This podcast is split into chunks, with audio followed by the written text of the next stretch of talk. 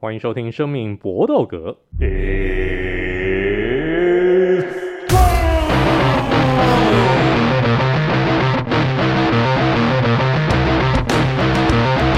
们的 p o d c 专注在 UFC 和综合格斗上面。那我们多才多艺的这个兄弟们，大家一定要这个谨记，待会儿 Vince 又对我们要有那个这个警示绝言要出现了。那我们今天呢，我们。今天算是我们在这个录音当中非常少见的极度清醒的一次，因为大家各有各自的一个理由，今天不大能喝，所以我们今天在录音之前喝的非常非常的少，这个几乎是我们以前这只是开胃而已啊，那就我们今天喝的这个量呢，就直接上场了。所以如果今天我们的这个节目录的稍有不好的话，也请大家多多见谅，实在是今天因为录音的时候太清醒了。好，我们开始今天的这个节目。当然，我们还是来介绍一下我们今天来这个参赛的好朋友。首先，当然还是最近跟这个女朋友相处的非常愉快的 Eric。Hello，各位朋友，大家好。没错，没错，真的非常非常愉快，非非非常好。对，这个这是你第一这个第一次的同居生活吗？嗯，其其实讲起来不算呢，因为在硕班那时候，那个之前有提到哦，那个咖啡师女友，对，对对，比较年长那个，其实其实也有算是他一个礼拜也有几天会会住我家里。嗯、哦，可这个应该是第一次，真的就是全天候二这个 Seven Eleven 二十四小时的一个相处了吧？对啊，对啊，对啊，算是第一次。嗯，这个心里面这个，你们现在住在一起多久了？住在一起多久？也，呃，去年十二月初搬进来的，所以算起来也快、哦、快一年了。哦，九个月了。嗯，哦，所以那你有没有现在心里面有没有什么感想？就我觉得大家都要理性包容啊。那就因为说实在，真的对各自的生活都有很大的冲击嘛。虽然我我是本来就有那个房子，可是有人搬进来。空间啊，或者是习惯东呃，你家具的配置或什么东西都需要调整，真的去是需要多多一点耐心跟精神。嗯，也是的，就希望你们还是能够继续好好的这个相处啊，毕竟能遇在一起就就非常难得的这个缘分。好，那都加油，都加油。嗯，那最近呢，这个喜上眉梢的 Vince，嗨，大家好，我是 Vince。什么事情这么开心？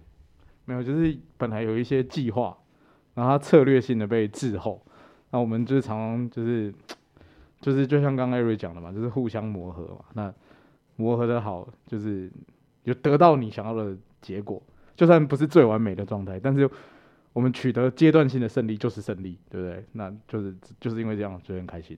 我们打个比方啊，这个就好像原本你打算这个打算。年底就要还的一个债务，突然之间债主跟你讲两年以后再还就好了，哇，这个爽啊！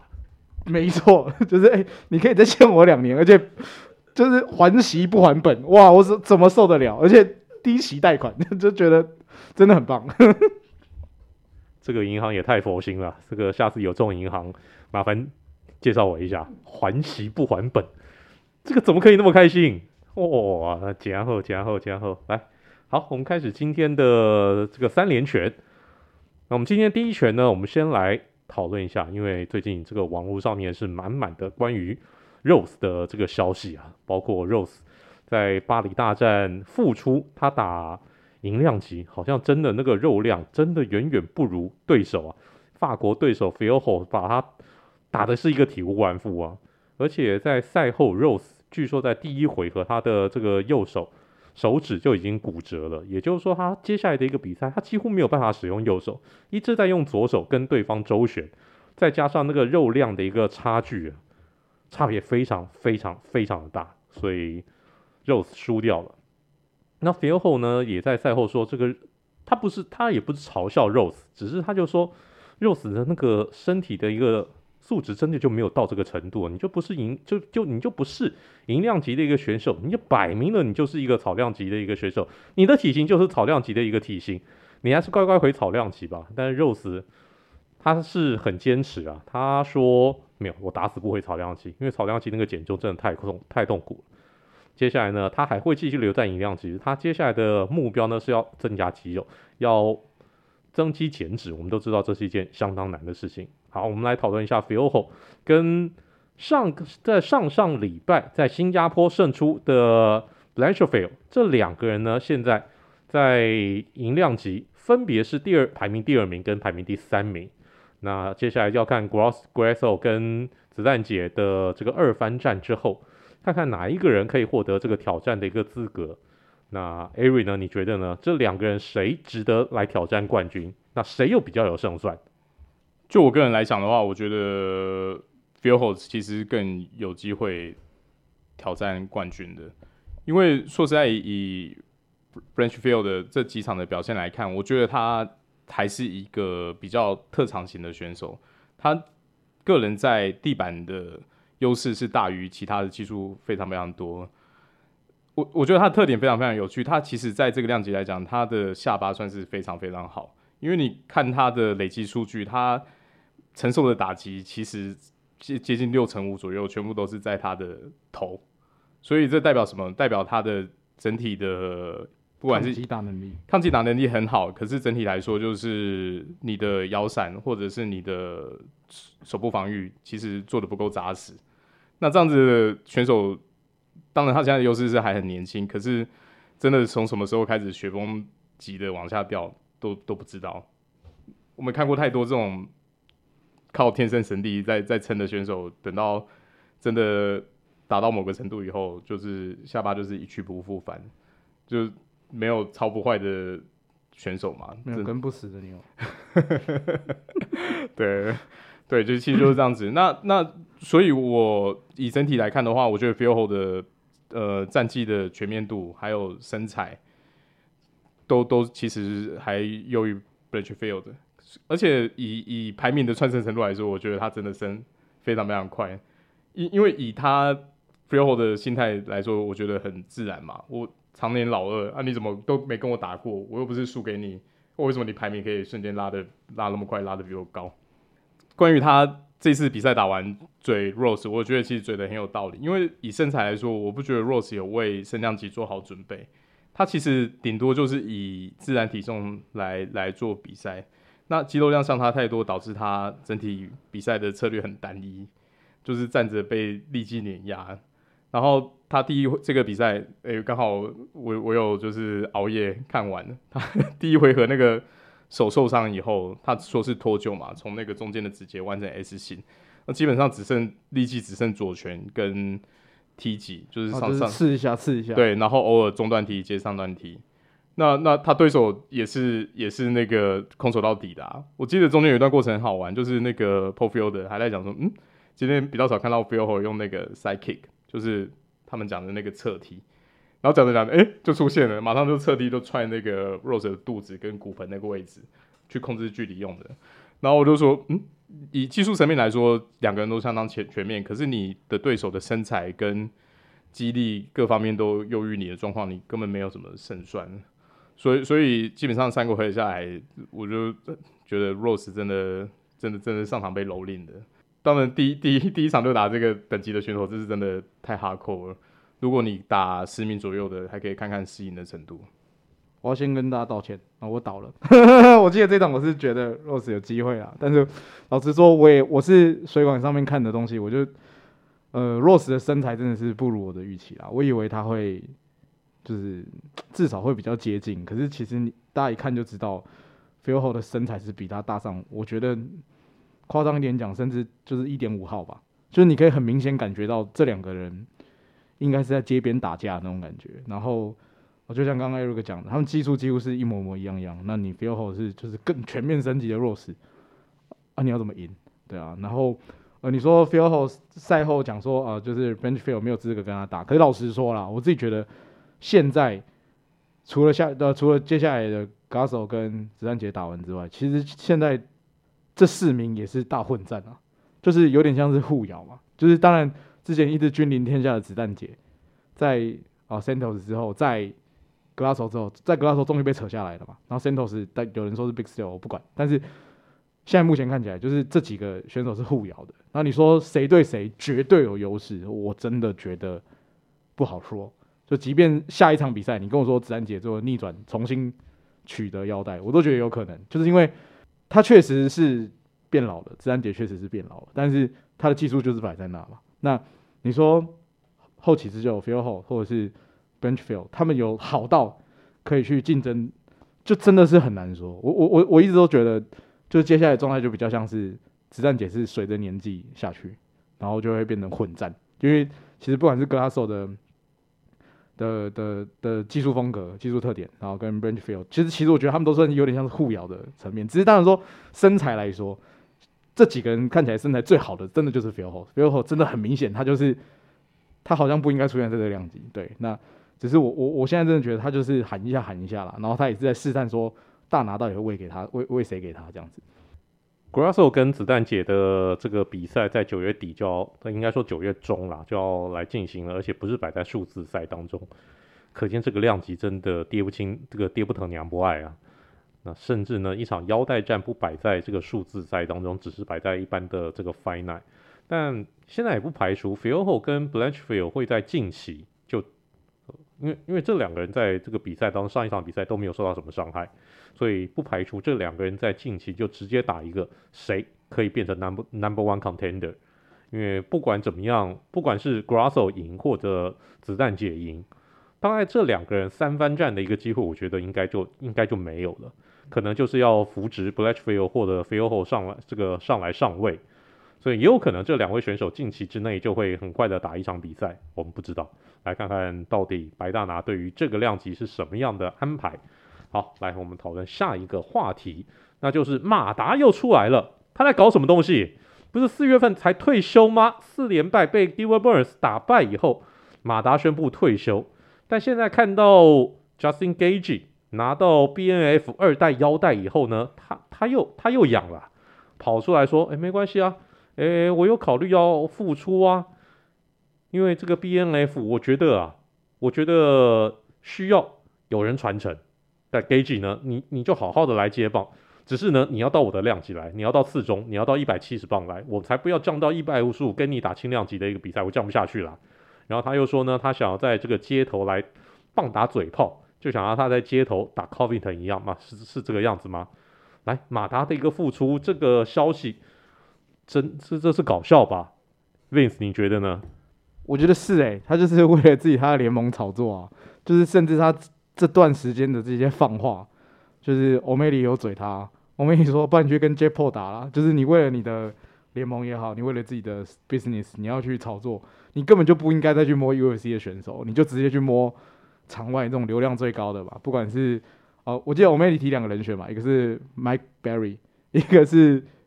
Jack Paul 嘛，他说这两个流量超高啊，干你就去去找他们嘛。但是我对你不敢啊，就是其实。我觉得马达也是有学到一点点嘴炮的东西啊，就是开始反正各种就是各种蹭嘛，然后其实他也是很聪明啊。然后你说他要跟 Gage 打，他也算好了嘛，就是刚刚讲的，你要我量级啊，他居然那个量级要不要打死啊？甚至是我觉得 Gage 今天如果升量级去跟马达打，马达都不一定讨到便宜，我觉得马达会输啦。所以就是你只能说一样嘛，就是马达后来也是变成一个很好的生意人嘛，那他用这个东西去炒作，那就只是说。炒作可以炒作，我觉得大拿爸爸也会看市场的反应嘛。就是如果真的就是市场冷冷的，大拿爸爸懒鸟你，去死吧你！就是就你就退休了，滚，就这样，从头到尾不理你啊。我觉得会是这样子。是，所以这一次的校正也算是他这个测试网络声量的一个试金石啊。另外还有我看到一个这个阴谋论，就是呢，马达之所以当时要宣布退休，是要他希望赶快逃离 USADA 的那个药检池，因为大家都有怀疑。嗯嗯，你好像有打不应该打的一个这个东西，所以他赶快逃，赶快逃，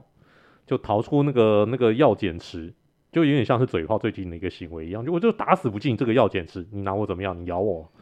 那 Ari，你觉得马达这一招是虚晃一招呢，还是他真心想要复出？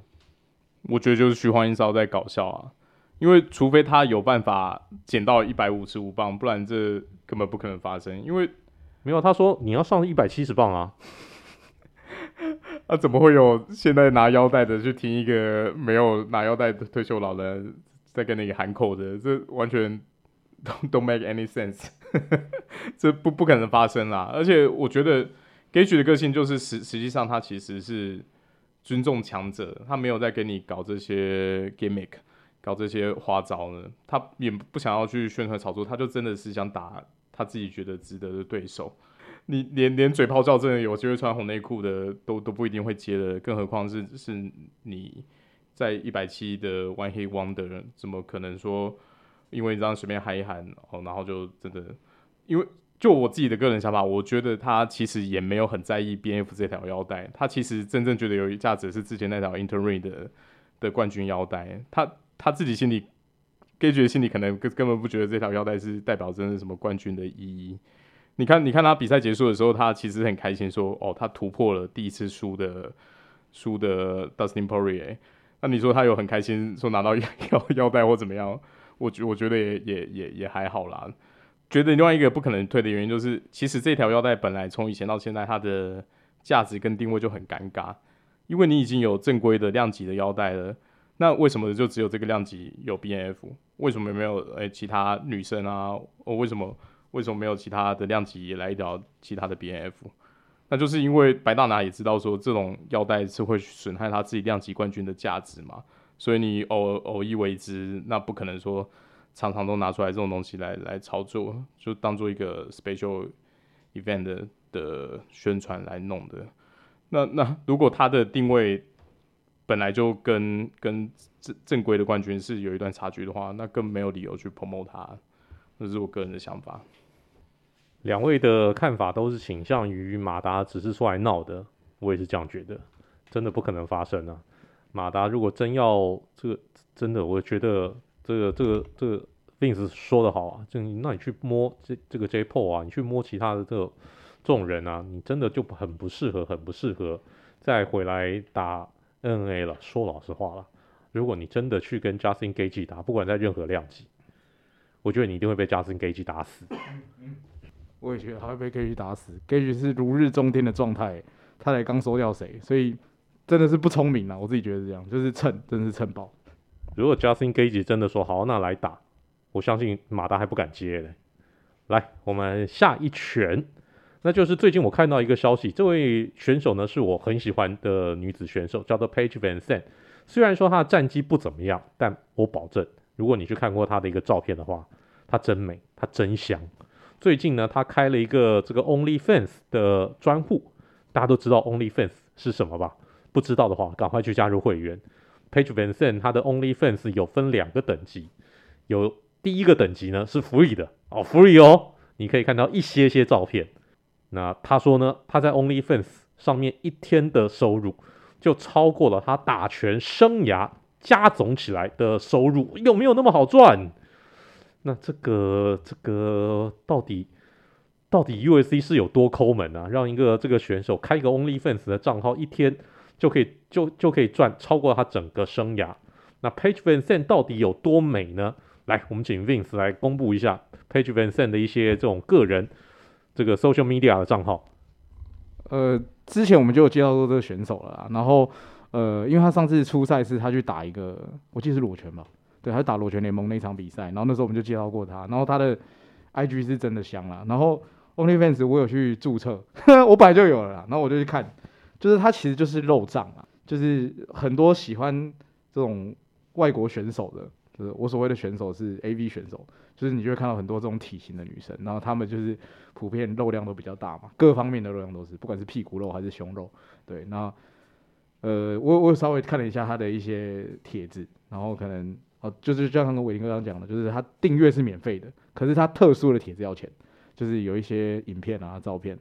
然后。我大概看了一下它的价格，其实它定位的非常亲民啊，就是九点九九美，或者是三十九点九美，就是其实你硬要说都不算他妈非常贵，就是然后当然我们可以想象三十九点九美可能就是影片嘛，只是你不晓得是什么影片嘛，对，那我觉得老实说，我相信啊，我相信他在 OnlyFans 赚的钱会大于其他东西啊，一部分是因为 OnlyFans 是一个正在兴起的平台啊。那他其实 OnlyFans 抽的粉，就是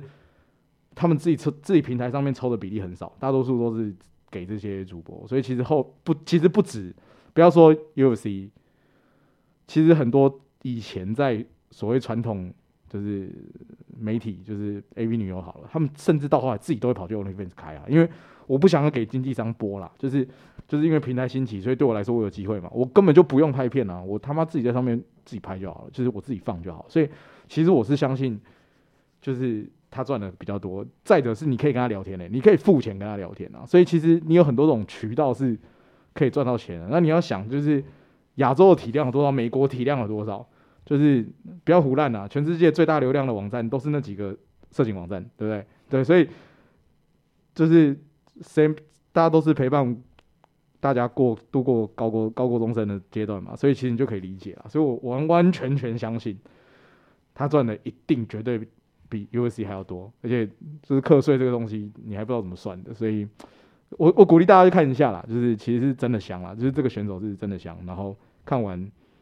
就是。嗯，然后如果有有听众有刷那个，要跟我们分享一下，呵 呵看里面是什么东西。我是没有刷啦，因为我不喜欢这么有肉感的，我还是不喜欢比较喜欢日本人。大概是这样。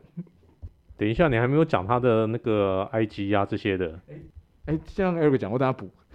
好啊，那小弟对 Only Fan 或者是 PonHub 之类的网站还是略有研究，毕竟当年也是在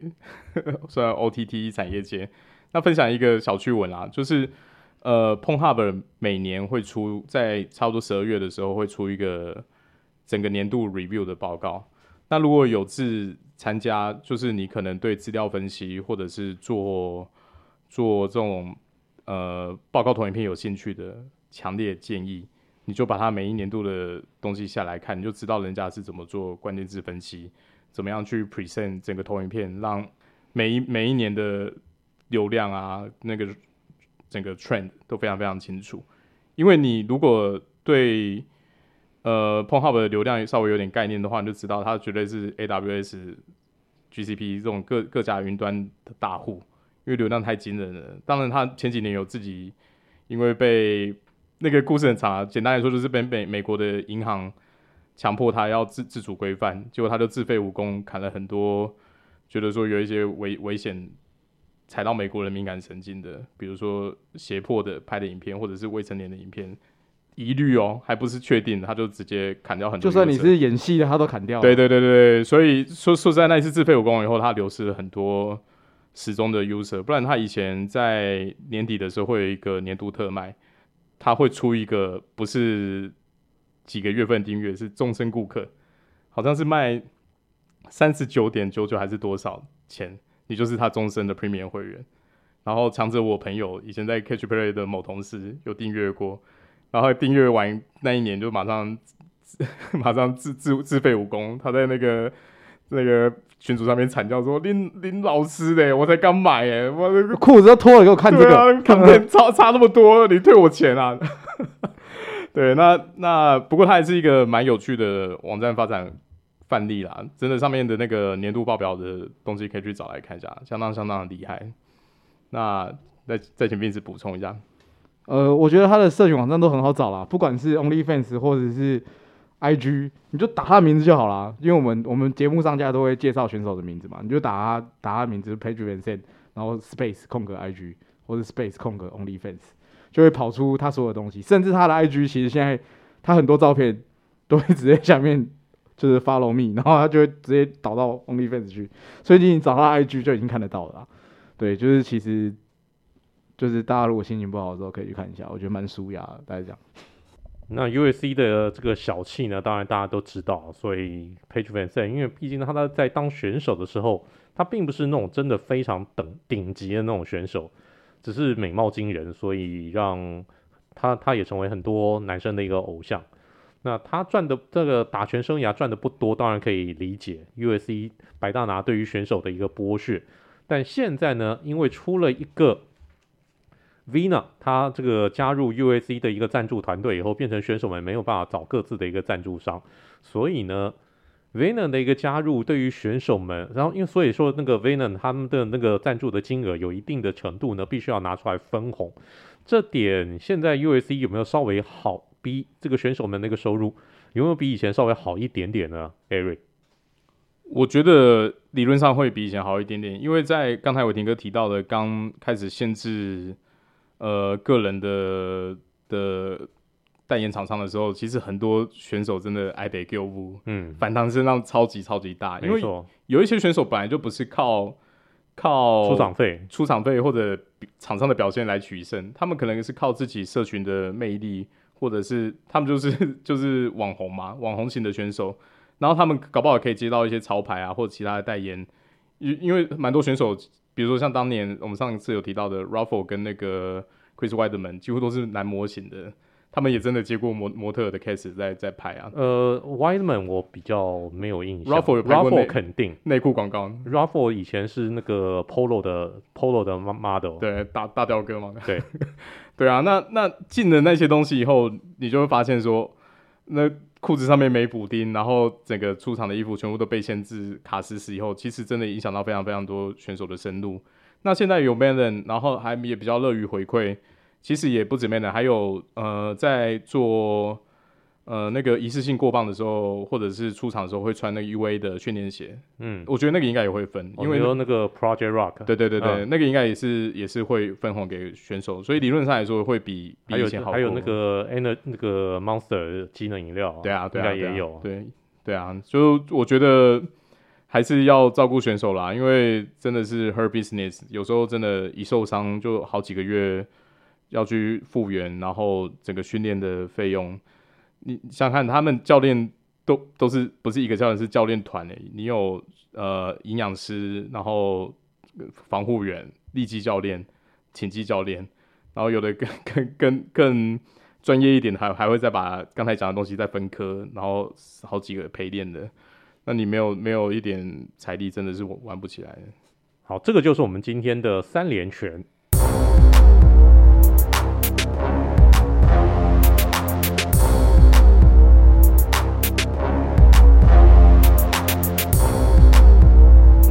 的 USC 小尝试就以连接着我们刚才第三拳的一个话题，那就是在 Venom 加入之后，现在呢选手们每一场比赛都可以按照一个叫做 Promotional Guidelines Compliances，因此而拿到的一个钱。那根据呢选手们的一个这种经验啊、等级啊等等，会有不同的这个价码来。到底什么叫做 promotional guidelines compliance pay 呢？我们请知识王 Ari 来介绍一下。好的，那这个词其实组合起来的意思，简单来说就是 UFC 在强制要求选手说，不能有个人呃代言的厂商只能穿联盟限定的时候，由由联盟选定的厂商赞助的金额所所分出来分红的奖金。Promotional 就是呃行销活动嘛，那 guideline 就是行为准则，compliance 通常在企业里面指的是说你要有一致性，要遵守的规范。那后面再接 pay，你就知道说哦，就是叫选手接受这个服装仪容标准，然后我我付你钱。那至少不会像当年台湾法禁服装禁禁这种只只会用命令的嘛，知道说我们还是职业运动，这样搞很难看。资本主义的社会，money talks，所以所以说多少还是分一点钱，堵堵选手的嘴。那只是就是它的金额来说，简单就是照伟霆哥刚才讲的，还是会依选手的牌子大小啊。你是现任冠军啊，就是最多，然后冠军挑战者次一级，那再来其他的就是看你的看战啊，你在联盟打滚的资历啊，或者是整体的战绩什么来来分分别。那最低最低大概最少都有四千五百块美金一场。然后高的话，如果是最高等级冠军级的，会四万两千块美金，那不无小补啊。四万两千块也基本上是蛮接近赛后殊荣的，嗯，一一人份的价钱了。所以我觉得对选手来说，的确是一个还不错的收获啦。可是我自己个人是希望有机会还是要放放宽服装仪容的标准，因为有一些选手自己的代言或者什么，你像比如说像 O'Malley 现在这种。服装风格这么特立独行的，他就其实可以跳出去接到，一定可以接到很多是非非 UFC 竞技运动品牌的代言，因为他平常穿着就潮嘛，他就是走走这种锵锵的，对 urban style，就就是有机会接到更多元的代言。可是现在 UFC 完全把这个路堵死，所以就会变成说他过磅的时候穿的很穿的衣服是自费买的，就就是真的是我以以选手的角度来说也是蛮蛮可惜的。我觉得我也我也觉得是这样啊，就是当然 better than do nothing 嘛，就 UFC 愿意分一点这个东西给选手，我觉得是好事啊。可是我觉得还是有一段很长路要走，因为就像是你看 NBA，NBA 也是只有球衣有规定嘛，每一年你的权利金嘛，可是基本上球员他们要穿什么篮球鞋，那你家的事啊。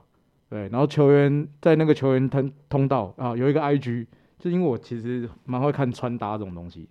有个 IG 大家可以追踪，叫做 NBA Fashion Draft，他就是会把所有 NBA 球员他们去走球员通道的时候，帮他们拍的照片放到上面去。很多球员穿起来他妈真是超级帅，当然你可以，当然我们没有球员那么高，可是我们可以等比例缩小，你就可以找到类似或是你自己喜欢的穿衣风格。可是这其实这对联盟不是坏事啊，因为。球员很红，那联盟就会更红啊！就是我觉得这个东西，大拿爸爸不可能不知道啦。就所以，我其实我觉得，就是毕竟 UFC 发展的时间相较于 NBA 也是比较短嘛。那也许我们在等个五年、十年之后，也也许有机会也可以看到这种事情发生。就是我真的觉得这样对选手是好事，就是才不会有真的是选手赚不到钱。我觉得这真的是一件很可惜的事情啊，因为很多就。就像刚刚有个讲的，太多选手都是因为卡在财力不够，很多天选之人是因为伊都摸紧，以及被怕杀小，对不对？就是我觉得，其实这样对于联盟的精彩程度，其实也是受限了，所以就很希望可以慢慢、慢慢越来越好。这样。那这个钱分的等级怎么样分呢？事实上呢，就是按照你在 z u f a 打过的一个场次。那所谓 z u f a 不是单指 UFC，因为包括 UFC 之前。他们也去并了 WEC，并了 Strikeforce 这些年资呢，这些你只要有在 Strikeforce 或者 WEC 打过比赛，这些一样都可以算进来。那按照你在 Zufa 的一个统治之下的一个联盟打过的一个比赛，一到三场的，那你的基本基本款的这个这种这种价钱呢，就是四千块。四到五场四千五，然后六到十场呢是六千，十一到十五场是一万一。二十场以上的是一万六，然后超过二十一场的是两万一，然后冠军呢四万二，如果你是冠军挑战者三万二，基本上这就是一个目前这像这样子一个 promotional guideline compliance 的一个死猪价，那就大家来做参考，这个就是我们今天的 u s c 小尝试。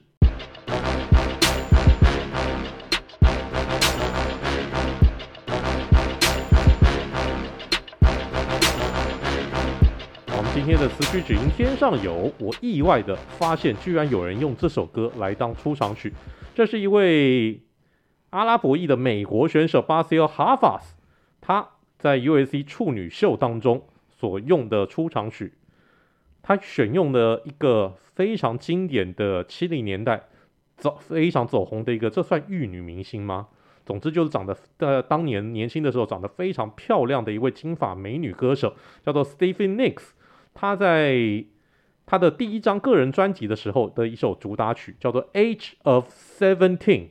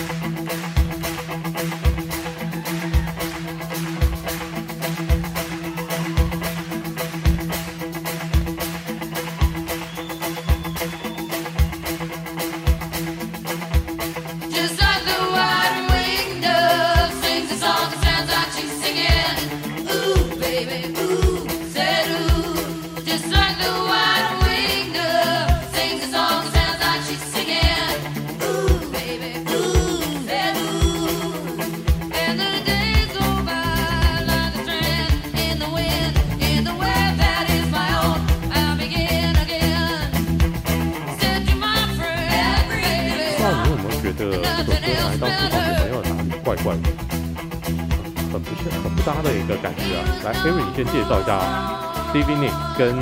这首歌。好的，那这首歌是 Stevie Nicks 在一九八二年所唱出来的。那它完整版的长度有五分二十八秒，类型就是属于 Hard Rock，是他由他个人填词作曲。那收录的专辑就是《秘密专辑贝拉多纳》。那在当时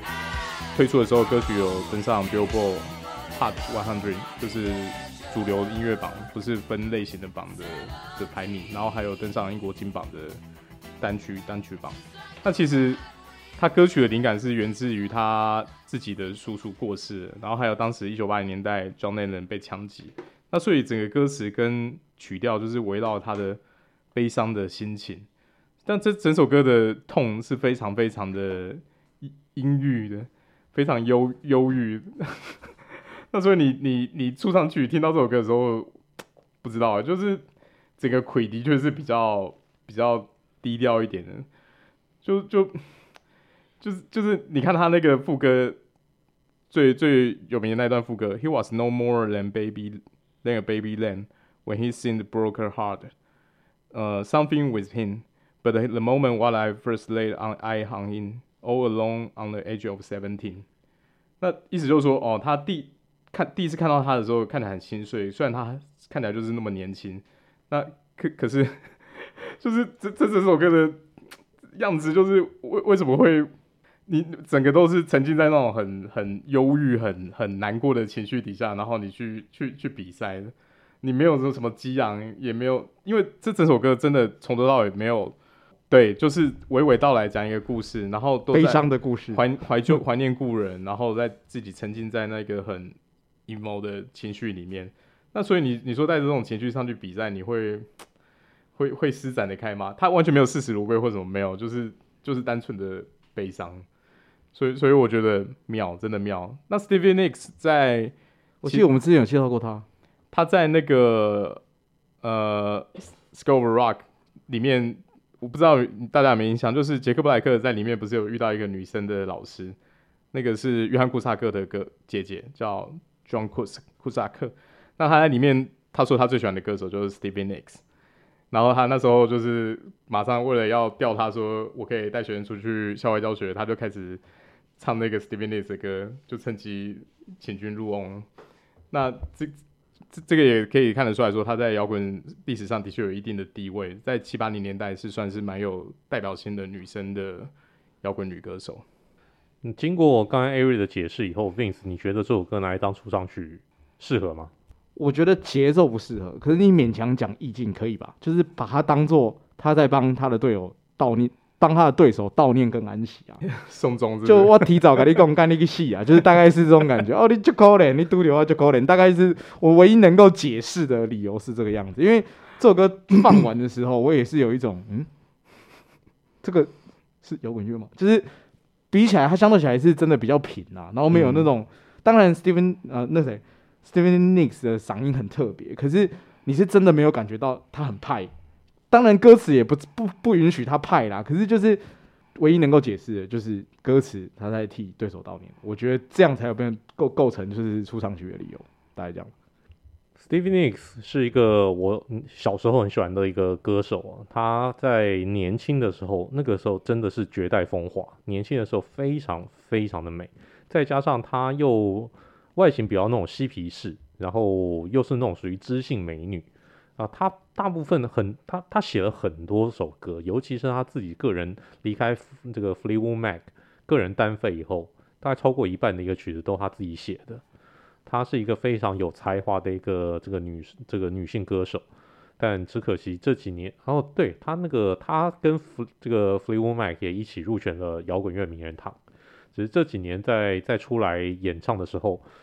实在让人觉得这个一代佳一一代佳人。